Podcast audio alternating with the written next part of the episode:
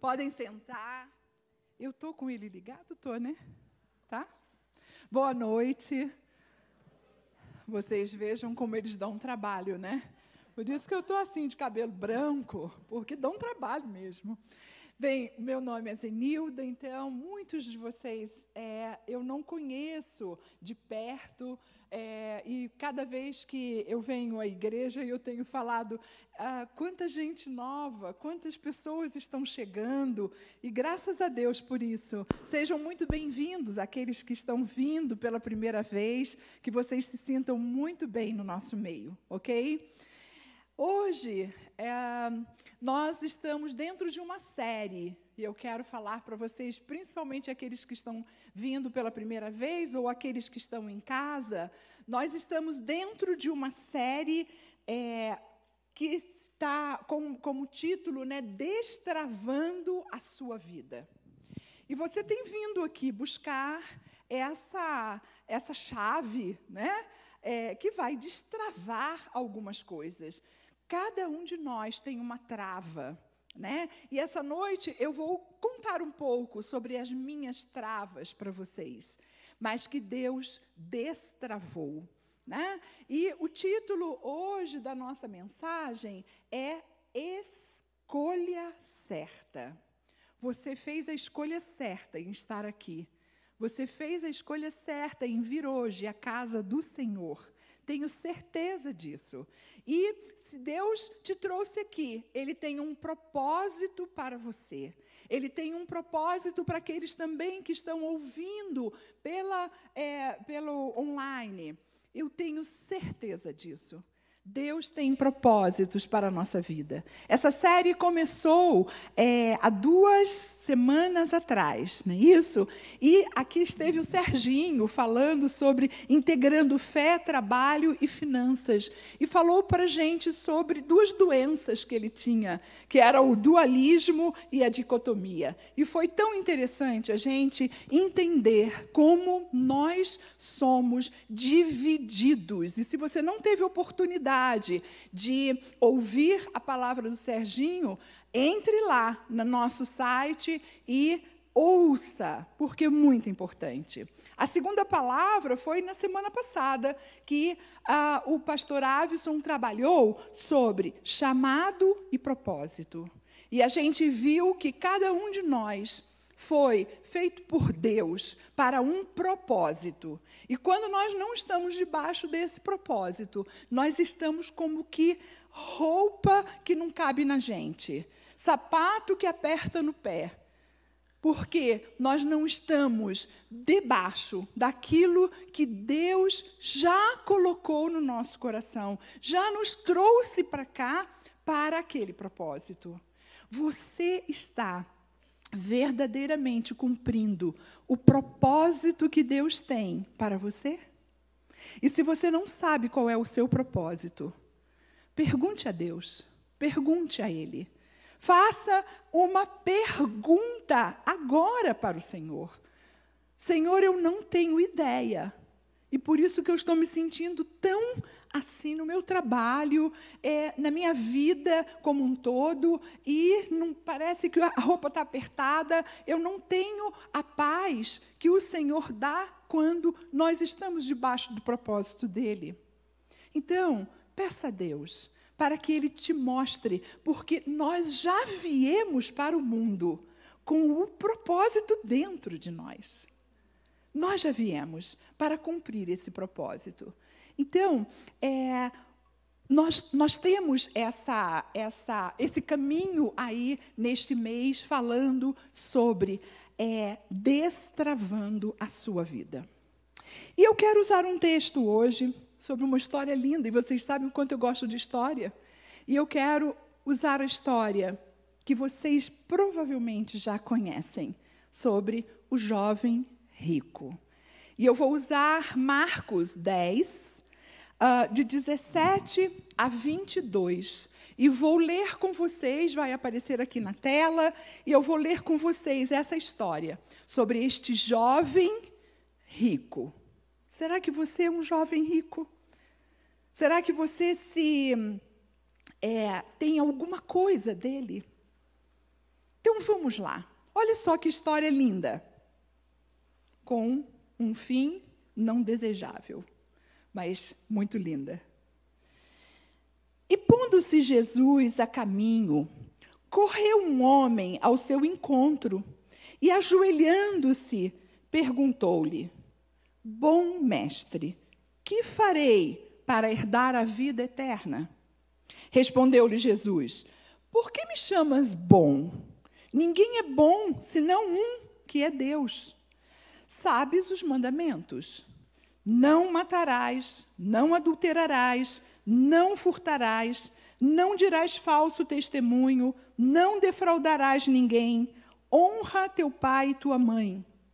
Então ele respondeu: Mestre, tudo isso eu tenho observado desde a minha juventude. E Jesus, fitando-o, o amou e disse: Só uma coisa te falta. Vai, vende tudo o que tens, dá aos, aos pobres e terás um tesouro no céu. Então vem e segue-me. Ele, porém, contrariado, ele, porém, contrariado com esta palavra, retirou-se triste.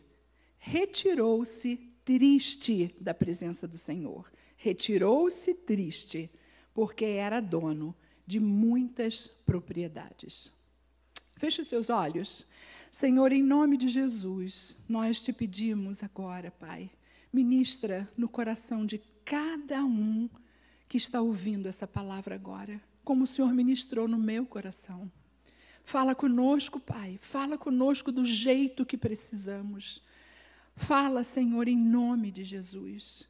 Eu te entrego agora a minha mente, o meu coração, os meus dons, os meus talentos, tudo aquilo que o Senhor me deu para que o Senhor use agora, Senhor, para que a tua palavra abençoe vidas. Em nome de Jesus. Amém, Senhor. Amém. Eu quero ressaltar é, sete pontos desse texto nessa história. A primeira é que esse jovem, ele corre. O texto começa assim: ele está vendo Jesus passar e ele corre ao encontro de Jesus. Que atitude linda, né? Correr para Jesus. É tudo o que nós precisamos fazer. Mas ele corre fisicamente.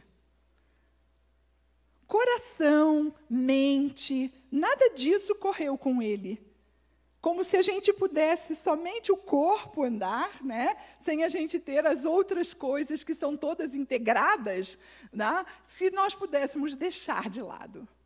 Aquele jovem vê Jesus passar. E ele provavelmente, ele sabia quem era Jesus. Ele tinha ouvido falar. E ele corre, corre para perto você já correu para perto de Jesus? Já viveu essa experiência de correr para perto de Jesus? E o texto diz que ele corre para Jesus.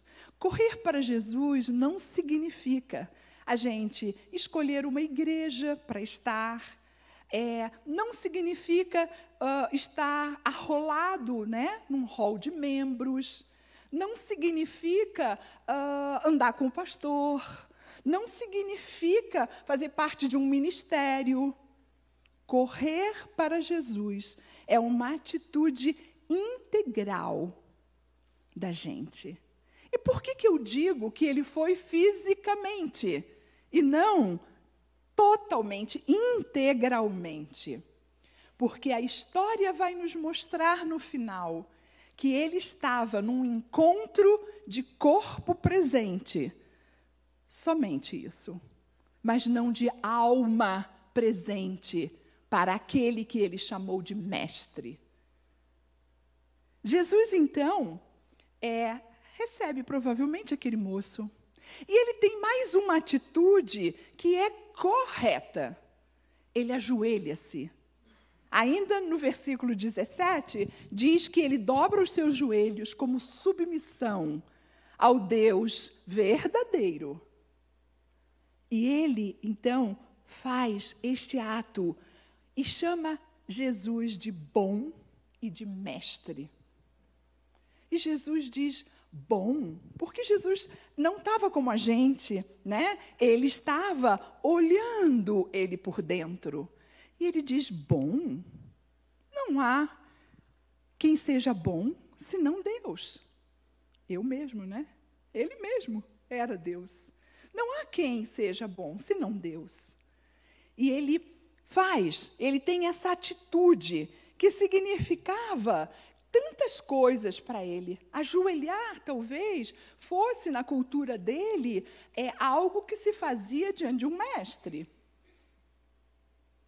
E quantas coisas nós podemos estar fazendo também, pensando que nós estamos com a atitude certa?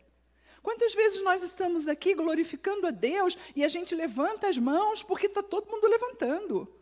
Eu tenho atitudes, eu tenho, posso ter palavras que é, mostram até para as pessoas que eu sou do meio evangélico. Mas quantas vezes eu só estou ajoelhada porque as minhas atitudes e o meu coração não estão no lugar certo de adoração.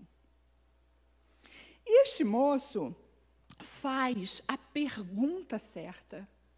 Olha, ele vem maravilhoso, né? Ele vem para a pessoa certa, que é Jesus.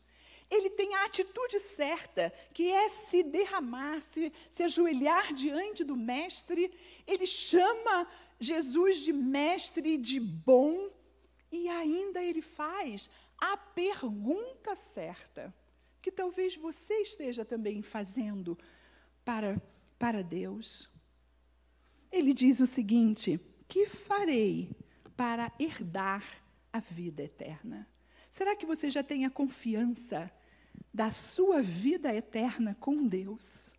Será que você hoje já pode afirmar que se eu hoje morrer, eu estarei numa outra dimensão com Jesus eternamente. Quanto tempo da minha vida eu não tive essa certeza. Mas hoje, graças ao Deus de amor, de bondade, de misericórdia, que mudou a minha vida, eu posso dizer, eu tenho certeza que quando fechar os meus olhos aqui, eu estarei no céu com Jesus para eternamente estar com Ele. E esse jovem não podia ainda dizer isso, porque isso tinha ainda no coração dele essa pergunta: que que eu que farei? Senhor, conta para mim. O que que eu tenho que fazer para herdar a vida eterna?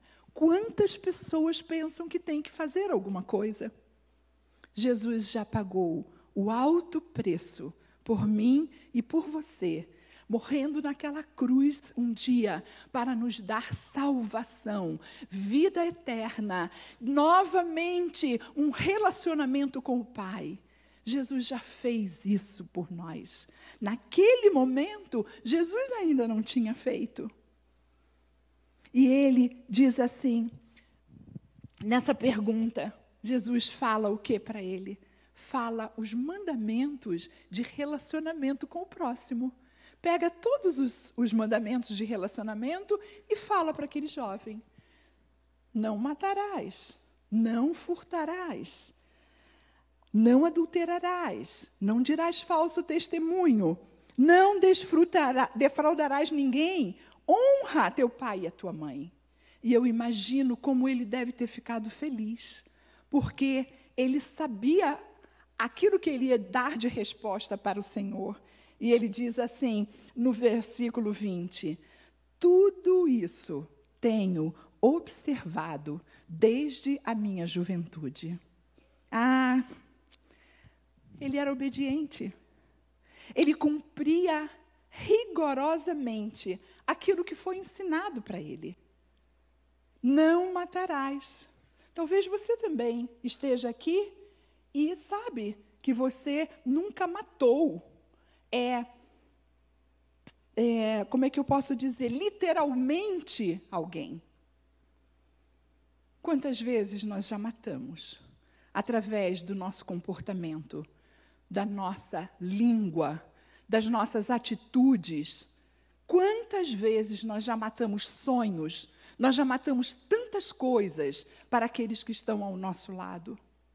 Mas esse jovem, ele era um jovem que praticava todos os mandamentos que estavam já na lei de, lá na lei de Moisés, né? na lei de Deus que Moisés tinha dado. E ele diz: Senhor, ó, checou lá. Isso aí, ok. Eu também faço. Eu sou obediente à palavra. Eu sou obediente às coisas que vêm do Senhor. Muitas vezes nós estamos é, mostrando um, uma perfeita obediência às regras. Quantos anos eu pratiquei essas regras? Quantos anos você pode ter praticado essas regras? E está praticando até hoje. E ela é para a gente praticar mesmo. São mandamentos que Deus nos dá para que a gente viva e viva com Ele. Mas a regra não é apenas praticando e obedecendo regras que nós vamos herdar a vida eterna. Mas aquele moço, ele é, ele fica ainda não compreendendo, talvez, aquele encontro. Porque Jesus tem uma atitude maravilhosa. Ele fita aquele jovem a, a, a palavra diz que ele olha. E eu fiquei imaginando aquele olhar que Pedro teve de Jesus quando Jesus estava lá é, sendo interrogado e ele negando a Jesus. Jesus encontra num determinado momento e Pedro compreende o olhar de Jesus. E este jovem aqui agora, Jesus olha para ele e o texto diz que Jesus olha com amor, com amor. E diz para ele, né, a ênfase que Jesus vai dar, fitando o amor, e disse: Uma coisa, uma coisa te falta. Qual é a coisa que está faltando em você? Se você estivesse um encontro hoje com Jesus, o que, que Jesus diria para você? Filha, filho, só uma coisa falta em você. Ele, Jesus coloca em xeque o coração daquele moço. Jesus não estava vendo coisas como, ou é, é, é, colocando aqui que o coração dele, é, ou estava num lugar que não era o lugar, Jesus estava falando isso, o lugar onde Jesus gostaria que estivesse o coração dele. Nosso coração está no lugar certo. Jesus está dizendo para ele, querido, a atitude do seu coração não é o dinheiro que você tem. Ter dinheiro é bom demais. Mas se ele for o Senhor da minha vida, ter dinheiro é estar com o coração no lugar errado. E Jesus dá a ênfase aqui na disposição interior que ele tinha. Jesus olha, faz um check-up, olha para ver o que, que tem dentro do coração daquele jovem e ele encontra um altar a tudo isso. E Jesus fala três verbos de ação que vai mexer com esse moço. Ele diz: vai. Vai. Você indo, sai daqui da minha presença, vai. Mas você vai fazer uma coisa: vende tudo o que você tem. Eu imagino que ele já fez uma cara assim vai e vende. Agora você está com o dinheiro na mão. Você ainda não vem. Este dinheiro você vai dar, dar aos pobres. E ele faz uma promessa: e terás um tesouro no céu. Por quê? Porque não é esse o teu tesouro. O tesouro que você tem que acumular é aquele lá de cima. Vai, dá este dinheiro, vende, né? Tudo que você tem, pega este dinheiro, dá aos pobres. Quando você não tiver mais nada, agora sim, você vem e segue-me. Vai, dá e volta. Esses são três atitudes que Jesus queria daquele moço. Mas a escolha que ele fez foi a pior escolha que poderia um homem fazer estando diante de Jesus. O texto, no, no versículo 23, diz assim: contrariado com esta palavra. Como é que a gente fica contrariado? Quando a gente está em oposição àquilo que estão colocando para mim. Ele estava em oposição àquilo que Jesus tinha falado. Ele, contrariado com esta palavra, retirou-se triste, porque era dono de muitas propriedades. O que, que você tem que deixar para trás para você ir viver uma vida com Jesus? Faça agora esse check-up no teu coração. O que, que você precisa deixar? O que será que está me prendendo tão, é, tão forte a este mundo? O dinheiro não era o problema, a gente já viu isso.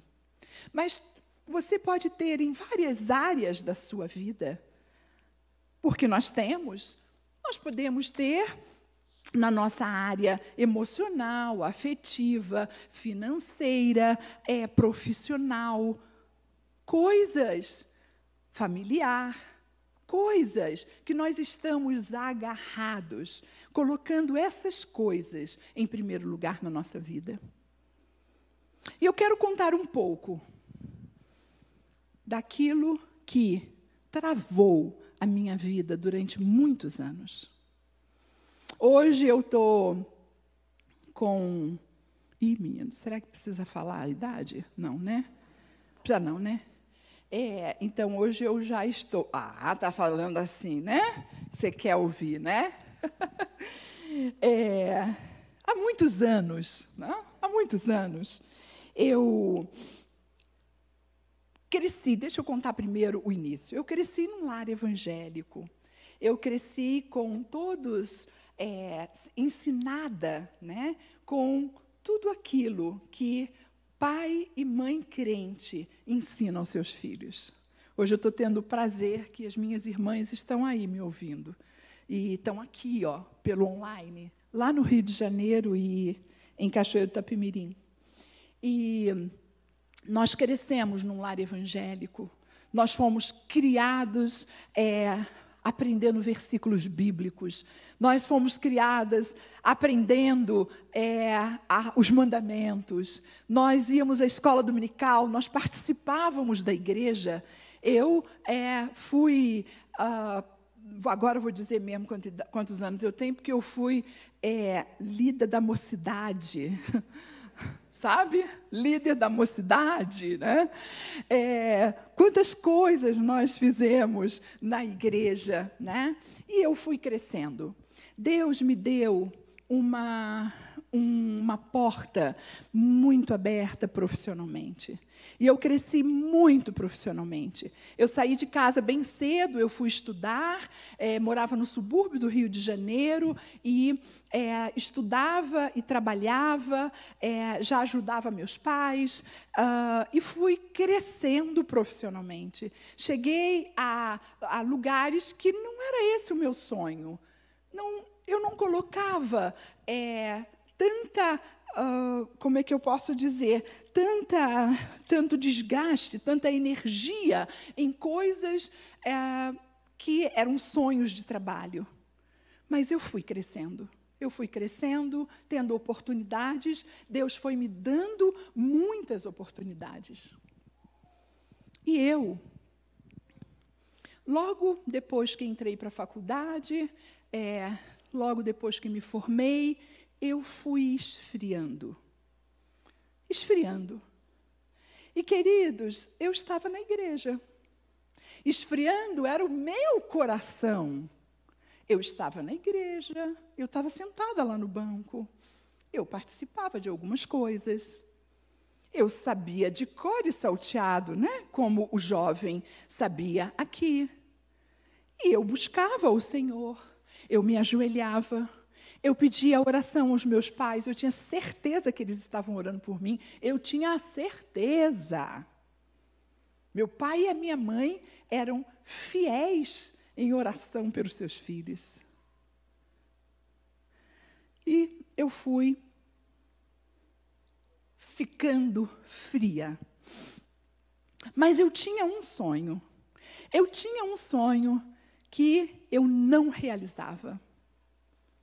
Sempre a gente tem um sonho que a gente não realiza. Sabe por quê? Porque Deus precisa de pegar a gente em algum lugar para que a gente se submeta a Ele.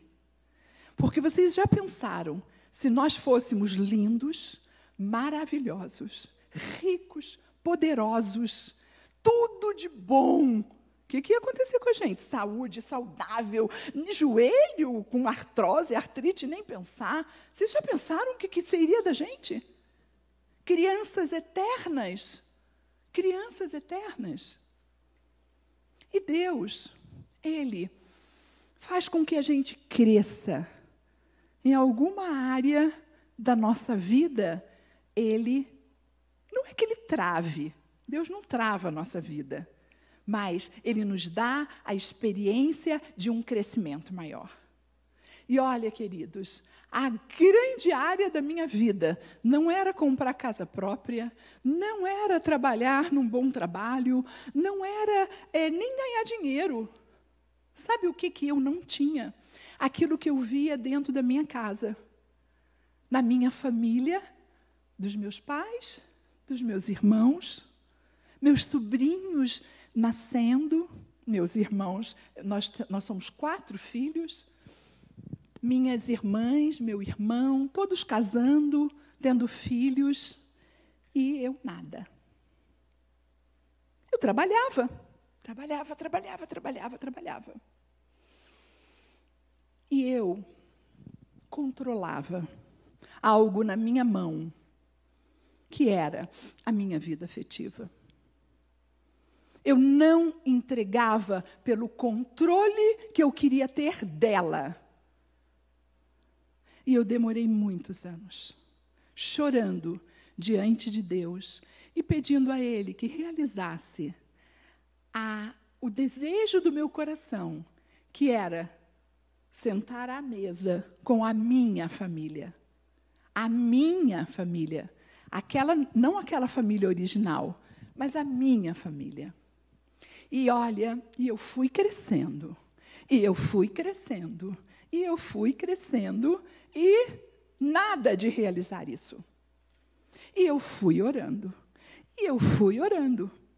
Mas sabe como é que eu orava? Como talvez você ore.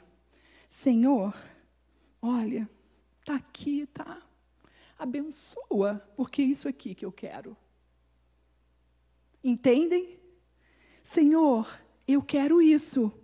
Então, o Senhor abençoa e o Senhor não abençoava. O Senhor não abençoava.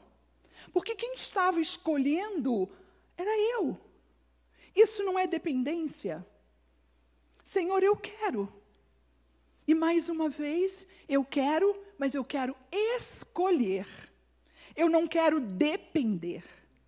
E durante muito tempo, a minha vida ficou trancada, trancafiada, né? com todas as portas fechadas, porque Deus precisava trabalhar na minha vida, eu colocar primeiro o Senhor acima de todas as coisas e entregar para Ele o controle daquilo que eu segurei. Eu segurava. Vai que ele escolhe uma coisa que eu não quero. Olha que pensamento diabólico. Deus é Pai. Deus é Pai. Ele tem o melhor para mim. Ele tem o melhor para você. Ele já sabe, ele sabia antes de eu nascer que tudo o que ele tinha sonhado para mim. Eu ainda estava substância informe na barriga da minha mãe, e ele sabia todos os dias da minha vida, inclusive que no dia 22 do 7 de 2022 eu estaria aqui essa hora falando para vocês e contando a minha vida para vocês. E a gente tem medo. Tem medo do que este bom mestre, este Deus amoroso, Deus que está acima de todas as coisas, faça com a gente. Você está esperando aquela promoção e está dizendo em que área que você quer, né? Você está esperando a sua empresa dar certo, mas você está dizendo como é que você quer ainda? Entrega o controle para o Senhor. Entrega o controle das coisas que você quer para Deus. E eu me coloquei orando. Um ano? Não. Dois anos? Também não. Cinco? Claro que não. Muito mais. Muito mais. Mas o dia que eu estava pronta para receber de Deus aquilo que eu pedia, Deus me deu. Sabe por quê? Ele precisa esperar. Quantas vezes, eu tenho sempre falado isso nos meus testemunhos, eu fico imaginando quantas vezes Ana saiu de casa com Penina do lado dela, com aquele barrigão, né? E ela, Senhor, por que, que ela tem e eu não tenho? E aquele barrigão, todo ano era uma barriga. Penina tinha, Ana não tinha. Mas Ana orava. Ela descia para Jerusalém. E diz o texto que o quê? Ela ia orar lá no templo para pedir a Deus. Deus sabia que Ana queria.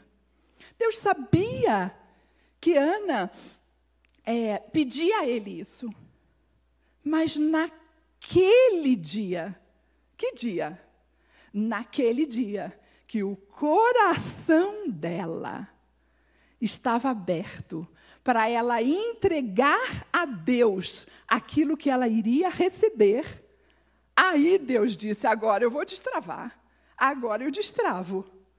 Porque agora ela não quer mais para dizer para Penina: ha, ha, ha, olha aqui, eu também tenho. Ela tinha um propósito. Ela queria entregar aquele filho ao Senhor. Entende que é diferente? O que, que você quer fazer com aquilo que Deus, que você está pedindo a Deus? Se for para mostrar para o teu cunhado que você é um homem bem-sucedido também, é um caminho. Se você for é, é, tá orando para mostrar para sua prima que você também pode, é um caminho, é uma escolha muito diferente do que o Deus quer da gente. Muito diferente. Mas um dia, um dia, a minha oração foi atendida no altar do Senhor. E Ele cumpriu em mim aquilo que ele tinha sonhado há tanto tempo. Há tanto tempo. Zenilda, me dá. Eu vou tomar conta. Eu vou fazer acontecer. Mas um dia destravou-se a minha vida porque eu entreguei o controle da minha vida para o Senhor.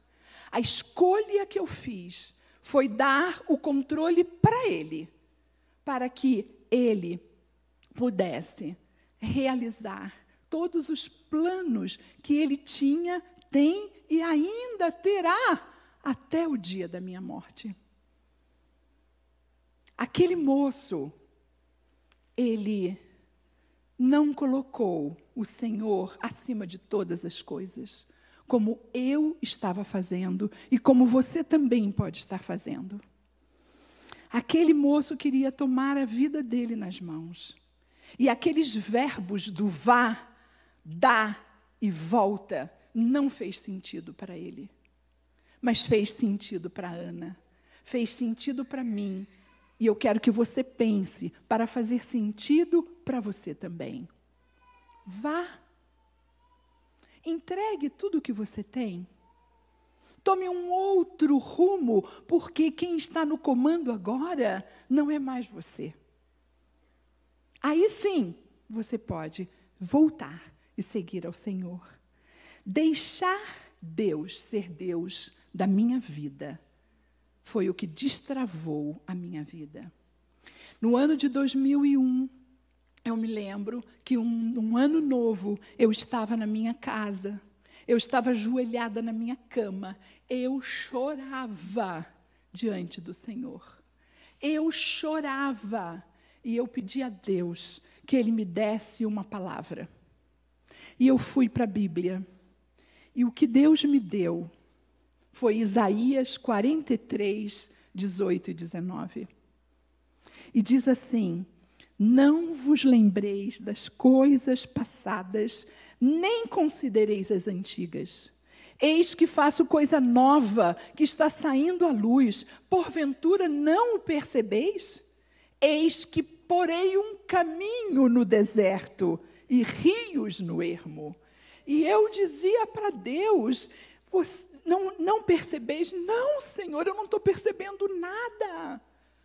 Eu não estou percebendo nada. E eu chorava com a Bíblia na mão, lendo isto, porque eu verdadeiramente não estava enxergando nada, mas Deus estava me prometendo que um dia eu olharia para trás e nem me lembraria das coisas que tinham passado. E foi assim, dez anos depois, quando Ele me deu uma família pronta, uma família linda, uma família que eu tenho orgulho, né, no meu coração de ter.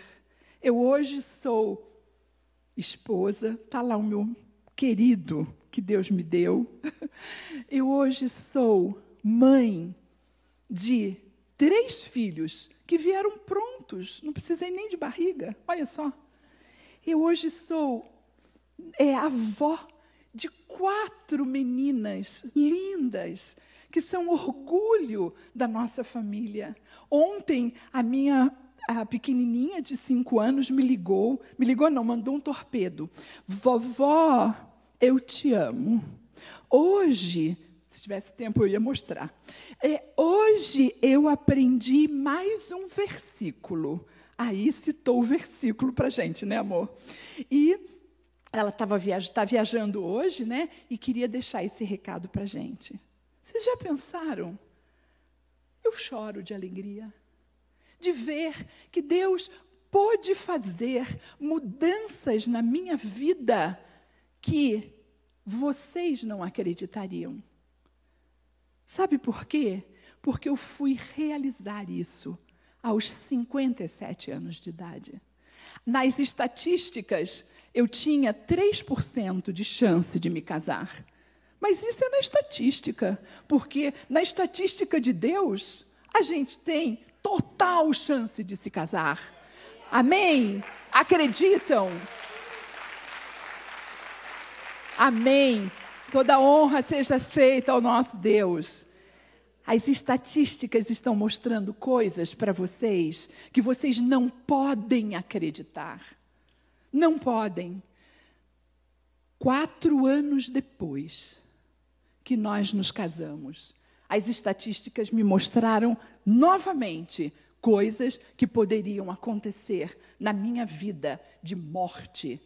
Eu tive um câncer, mas o Senhor me curou. O Senhor me curou. Essa igreja acompanhou passo a passo comigo nesses dois momentos da minha vida. Tanto o primeiro momento, que foi é, até era até engraçado, né? Era até engraçado. Quando o pastor Sebastião, com aquela habilidade dele toda, dizia: Aqui a nossa gestora, Zenilda, fica em pé. Aí eu disse assim: Olha, solteira, uma psicóloga.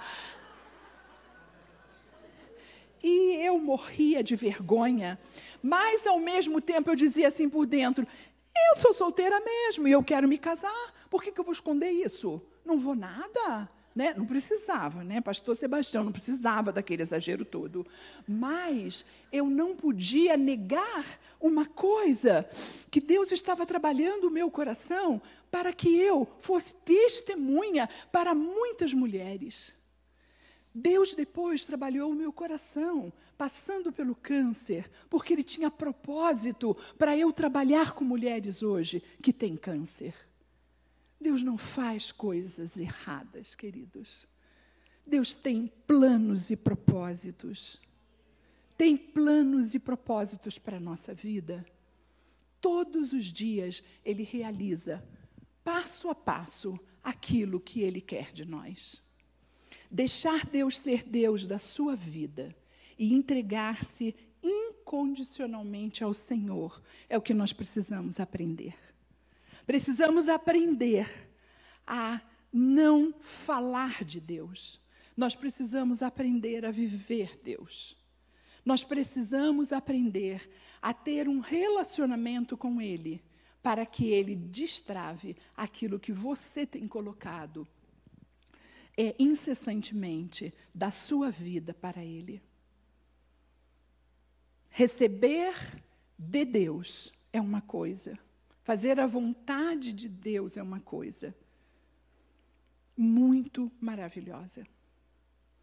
Muitas vezes eu quis é, conduzir a minha vida e pedir para Ele abençoar. Você pode fazer escolhas, mas entregue hoje o seu livre-arbítrio para Ele. Diga para ele: olha, eu não quero. Foi muito difícil entender isso. Eu não quero livre-arbítrio nenhum. Eu quero é estar debaixo daquilo que é o teu desejo para a minha vida. É muito diferente. E eu quero que você hoje saia daqui com esta palavra, pensando na escolha que você tem feito para que Deus haja ou não haja, porque a sua escolha é esta que abre ou que está fechando a porta para que Deus haja na sua vida. Entregue o controle de tudo para Ele.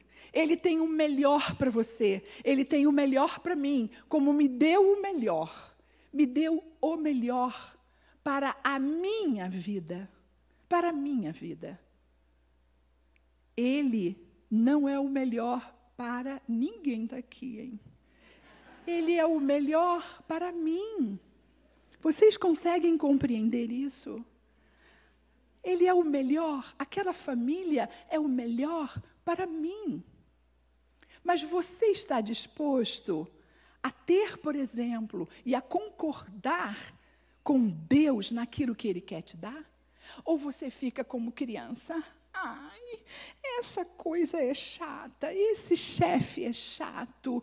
Ai, eu quero, eu quero me casar, mas olha a filha dele, que saco.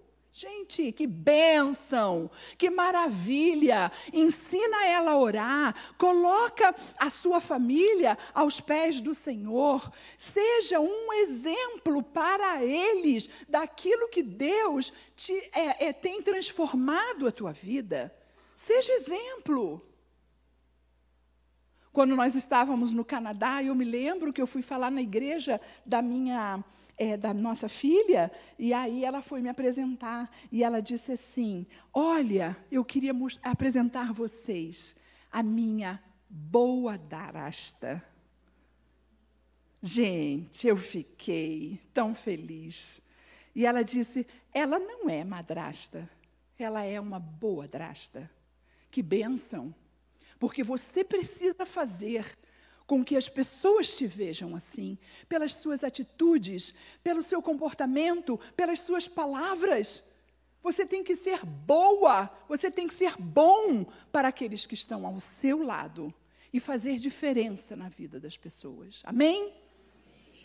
Você quer hoje fazer diferença na vida daqueles que estão ao seu lado, entregar para Deus aquilo que Ele tem te pedido carinhosamente que você entregue.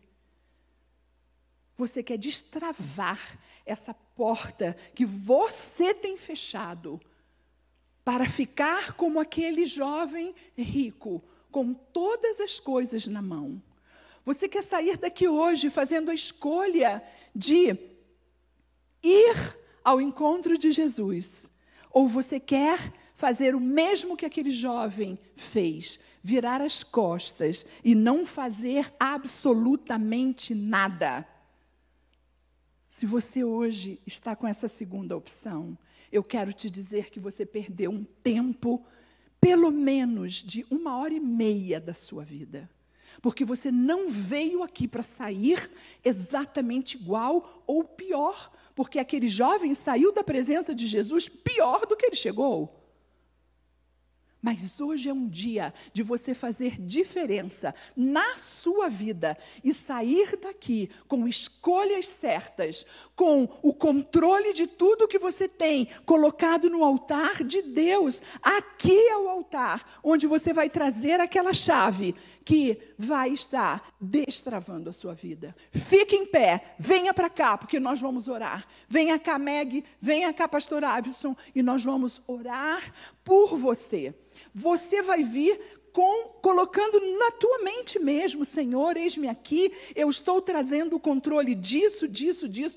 Nós não queremos saber, mas você vai falar para o Senhor. Você vai falar para Deus. Você vai entregar para Ele, dizendo para Ele: chega, chega. Chega de tempo que eu amarrei, que eu segurei, que eu conduzi. Agora é seu, Senhor. É seu. Aleluia. A palavra de Deus diz que o Senhor diz assim: Eis que eu coloco diante de ti o caminho da vida e da morte, da bênção e da maldição. E ele diz: escolhe a vida, escolhe a bênção, para que você viva, para que você seja abençoado.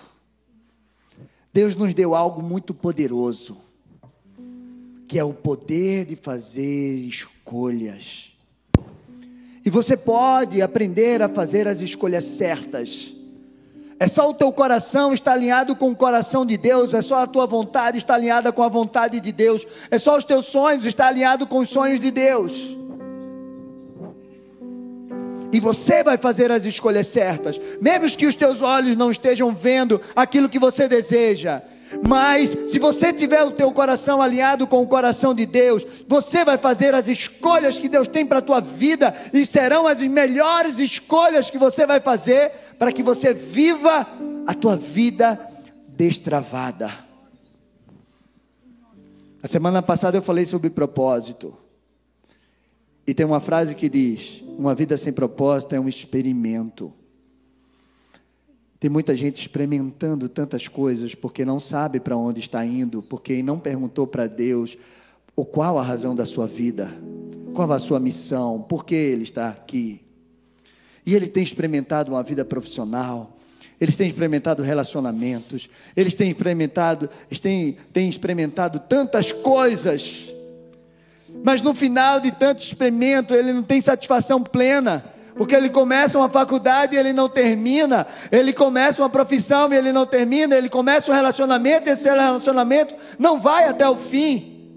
Ele vai morar em algum lugar e depois volta, ele vai morar em outro e depois volta, porque ele não sabe para onde está indo o que ele quer, porque ele está experimentando. Hoje é noite de você aprender a fazer as escolhas certas, e as tuas escolhas certas estão em Deus. Porque Ele escreveu todos os teus dias, já foram escritos no livro dele. Onde e quando nenhum deles havia ainda, Deus já escreveu todos os teus dias no seu livro. E se você quiser saber o que Ele escreveu para a tua vida amanhã, Ora hoje, pergunta hoje, que Ele vai dizer o que Ele escreveu para você amanhã, o que Ele preparou para você amanhã, e o que Ele preparou para você amanhã, os teus olhos ainda não viram, os teus ouvidos nem ouviram, e ainda não chegou no teu coração o que Deus tem separado para você. Você pode sair daqui hoje, você que está em casa, pode amanhã, a partir de hoje, fazer escolhas certas diante de Deus, e a tua vida destravar fluir, crescer e você viver uma satisfação plena em tudo que você for fazer. Vamos orar. Vamos colocar a vida, a tua vida diante do Senhor, a nossa vida, e a gente vai orar por você. Os pastores, os ministros de libertação, os intercessores podem orar pelas pessoas. Eu quero te perguntar, abre os olhos. Você quer entregar o controle a Jesus? Você quer entregar? Quantas vezes, né? Quantos anos fazendo as coisas do nosso jeito? Entrega. Entrega para que Ele possa colocar o teu pé nesses dias que Ele escreveu. E serão dias gloriosos, porque Deus nos fez para a Sua glória. Deus te fez para você ter êxito, para você ter sucesso, para você ser bem-sucedido, para você ser próspero, para você ser abundante, para você ser cercado de uma família linda, né, Zê? Nunca mais sozinho, solitário. Esse é o nosso Deus. Esse é o nosso Deus. Amado Espírito Santo, Pai, nós estamos aqui, Senhor, nós ouvimos a tua palavra e nós queremos, Deus, te pedir perdão Pai, se tantos anos fizemos as coisas do nosso jeito, se só te apresentamos e te pedimos abençoa, Deus. Não, Deus, não queremos mais fazer isso. Nós hoje ouvimos a tua voz e rendemos o nosso coração a ti. Senhor, em nome de Jesus, toma o controle da nossa mão, Senhor. Toma o controle, Pai. Toma mentes, toma corações aqui, Senhor, porque o Senhor é aquele que muda a sorte do teu povo adiante dos teus olhos, Deus. Abre os olhos cegos que vejam agora, os ouvidos surdos que ouçam a voz de Deus. Pai, toma, Senhor, corações, mentes, propósitos estão sendo entregues agora.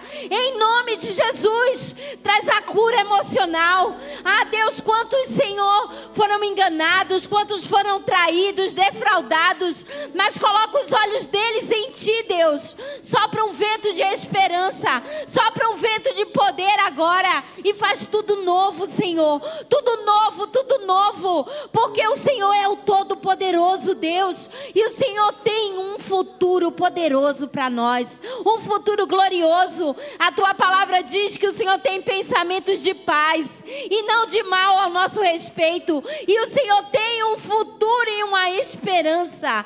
Em nome de Jesus, tu és Deus.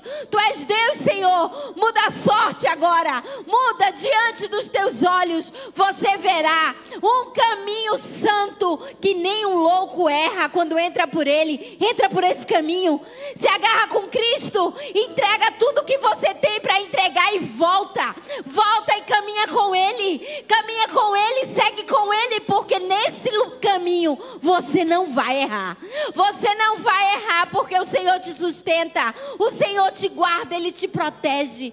Em nome de Jesus, Senhor, faz isso sobre o teu povo, faz isso, receba, receba agora a mudança da tua sorte, porque Jesus te pega pela tua mão e Ele te leva por um caminho glorioso. Em nome de Jesus, Senhor, vai, Senhor, e fala aos corações. Inclina o coração do teu povo agora, a tua voz, a tua vontade, Deus.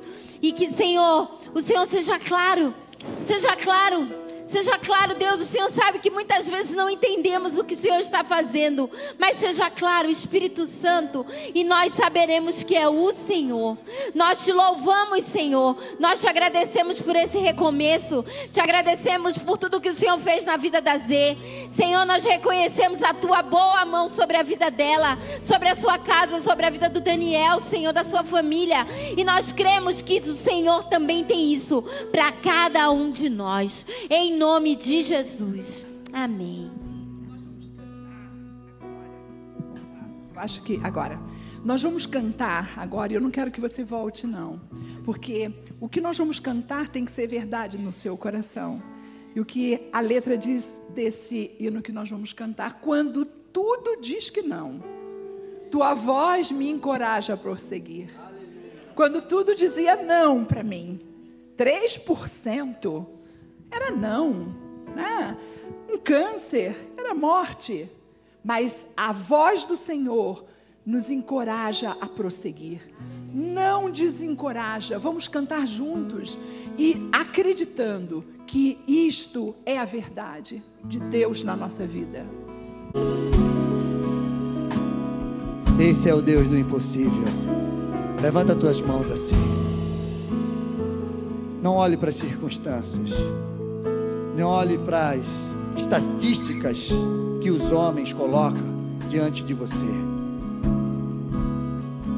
Olhem para a palavra de Deus sobre a tua vida. Zé foi usada poderosamente pelo Senhor para te falar isso nesta noite. O Deus do impossível está aqui e Ele quer fazer o impossível na tua vida em nome de Jesus. E a vontade dEle, quando você escolhe a vontade dEle, você vive a vontade dEle que é boa, perfeita e agradável. Deus tem mais para a tua vida. Deus tem muito mais para você. Não pare enquanto você não viver tudo que o Senhor tem para você. Vá adiante, realize, conquiste na força e na unção do Senhor, em nome de Jesus. Senhor, abençoe os teus filhos. Derrama da tua graça e do teu poder sobre a vida deles. Em nome de Jesus, Senhor. Que o novo tempo do Senhor, que o novo tempo do Senhor sobre a vida deles venha. Eu te abençoo. Em nome do Pai. Que a graça do Senhor seja manifesta sobre você. Que o rosto dele se resplandeça sobre você e te dê a paz, a alegria. Que você saia daqui hoje movido, movida pelo Espírito Santo de Deus, para realizar grandes coisas que o Senhor tem para você. Eu te abençoo. Vai na paz para viver um novo tempo, fazer as escolhas certas e viver o inaudito do Senhor na tua vida, em nome de Jesus. O impossível de Deus na tua vida.